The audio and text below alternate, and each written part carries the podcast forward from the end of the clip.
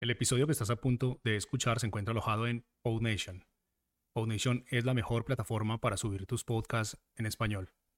Puedes visitarnos escribiendo en español en el navegador www.podnation.co. Ahora sí, vamos con el episodio.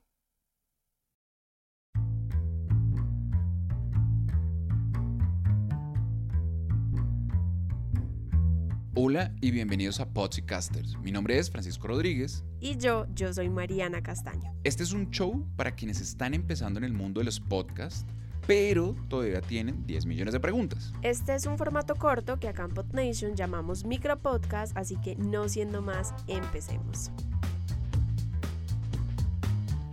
El episodio de hoy tiene mucho que ver con el episodio anterior, porque así como hay gente que le gusta editar, otras definitivamente no se les da ni por las curvas.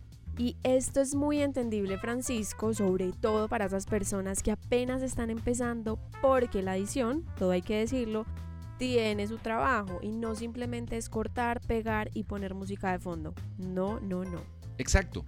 Fíjate, Mariana, que tú en el episodio anterior decías que te gusta mucho editar, pero hay gente que editar la vuelve loca y solo sienten que pierden el tiempo, se estresan y al final termina siendo frustrante. Ajá, por eso hoy vamos a hablar de si vale o no la pena contratar a alguien profesional en la edición para que se encargue de nuestros episodios. Y la pregunta es, ¿en qué momento, Francisco, decidir si de verdad necesitamos a alguien para que edite nuestros shows? Bueno, esto no es una decisión para tomar a la ligera y es algo para pensar bien, porque como todo, al principio va a ser súper difícil, pero con el tiempo y con práctica se hace mucho más sencillo el trabajo de editar. Ahora, ojo con esto, hay miles de tutoriales en YouTube y en redes sociales y por todos lados que hacen más fácil el aprender a editar. Francisco, digamos que tú definitivamente no vas con la edición, te cuesta, te quita mucho tiempo, te ama el genio, etc cuál sería el siguiente paso, es decir, cómo y dónde encontrar estos editores para nuestros podcasts.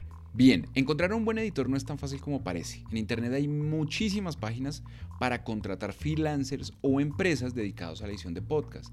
Por ejemplo, está odeskwork.com o fiverr.co o freelance.es. Esos son un par apenas. Una vez estén en estas páginas, lo mejor que pueden hacer es crear un post o una orden de trabajo en esos sitios y hacer que empiece a llegar gente, personas interesadas en el trabajo, para trabajar de cerca con ellos y cuando estén seguros que el trabajo es profesional, que se sienten cómodos, que es una persona eh, con la que pueden trabajar, con la que pueden confiar, en ese momento hablan de una relación a largo plazo con esa persona. Eso sí, cuando estén en esa charla, sean claros, específicos. Eso es muy pero muy importante. Cuenten todo sobre su podcast, sobre su audiencia, lo que han aprendido, lo que eh, quieren lograr, el tipo de objetivos, cuál es la frecuencia con que publican. Tómense el tiempo de ayudar a esa persona a entender cada detalle de lo que ha pasado con su podcast para que llegado a su momento, esta persona realmente apoye de la forma correcta. No conocía estas páginas, las dejamos en las notas del episodio para que puedan mirar y conocerlas y echarles un ojo. Y algo que no hemos comentado es que, claro, contratar a alguien implica un presupuesto. Entonces, ¿qué tan costoso puede ser contratar a alguien para que edite nuestros podcasts, Francisco? Esos precios pueden variar. Algunos cobran por episodio, otros cobran por mensualidades. Eso depende 100% del editor o de la compañía que va a realizar el trabajo. Ojo, siempre, siempre, antes de contratar el servicio, le recomiendo revisar el portafolio del editor. Tienen que realmente conocer el trabajo de esa persona, saber si les gusta o no, si lo que escuchan les parece bueno o no. ¿verdad? Tienen que conocer o, tener una idea del flujo de trabajo de esa persona, los tiempos de entrega, cuánto se demora en generar un episodio, qué tan profesional es para manejar las fechas, ese tipo de cosas.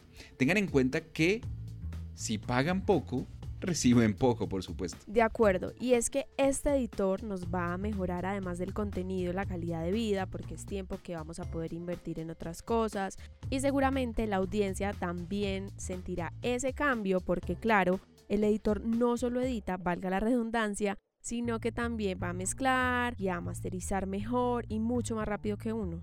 Tú lo has dicho, Mariana, algo tan sencillo como ecualizar los audios, asegurarse de que los niveles de las pistas estén en un mismo nivel y que todo suene lo mejor posible. Además, fíjate que no solo es eso, algunos editores incluso se encargan de las notas del programa o ayudan en las tareas administrativas. Ajá, pueden ser un excelente equipo y así ustedes se podrán enfocar en otros aspectos importantes del podcasting, como lo son crear contenido, escribir e interactuar con la audiencia, estar pendiente de las redes sociales, de conseguir nuevos invitados, preparar una buena entrevista, conseguir patrocinadores y mucho más. Entonces, si de verdad se dieron cuenta de que no son capaces con la edición, está la opción de contratar a un editor. Pueden hacer una lista de las cosas que quieran que haga el editor definan las responsabilidades, muestren referentes de podcast que ustedes eh, escuchan y les guste. Y, eso hará más fácil que él entienda la visión de lo que tiene que hacer. Ese tipo de cosas nunca falla. Tú lo has dicho, eso nunca falla y tengan en cuenta que esto es una inversión. Por favor, por favor, no lo vean como un gasto innecesario. Por el contrario, contratar un editor de podcast es definitivamente una de las mejores cosas que pueden hacer si apenas están empezando. Y para terminar entonces, le voy a pedir a Francisco que nos diga rápidamente tres razones por las cuales contratar un editor es una buena opción. Bien, la primera es porque van a ahorrar tiempo y energía. La segunda es porque podrán dedicarse a otros aspectos importantes del podcast.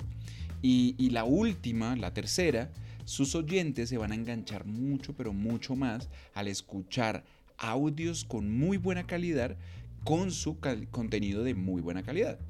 Porque créanlo o no, esto influye muchísimo. Bueno, gracias Francisco. Creo que esto ha sido todo por hoy. Si les han gustado los episodios de Pods y Casters, eh, los invito a que lo recomienden con sus amigos en redes sociales. Nos encuentran en Instagram como podnation.co y en Facebook. Así es, en LinkedIn también pueden encontrar los episodios. Ahí también pueden comentar y hacer preguntas. Para terminar, los dejamos con una pregunta sencilla. ¿Contratarían a un editor para su podcast? Sí, no, ¿por qué? Los leemos en Instagram. Mariana ya lo dijo. Estamos como podnation.co. Listo, vayan a dejar sus comentarios. No me queda más por decir que muchas gracias por escuchar y que tengan un feliz día. Chao.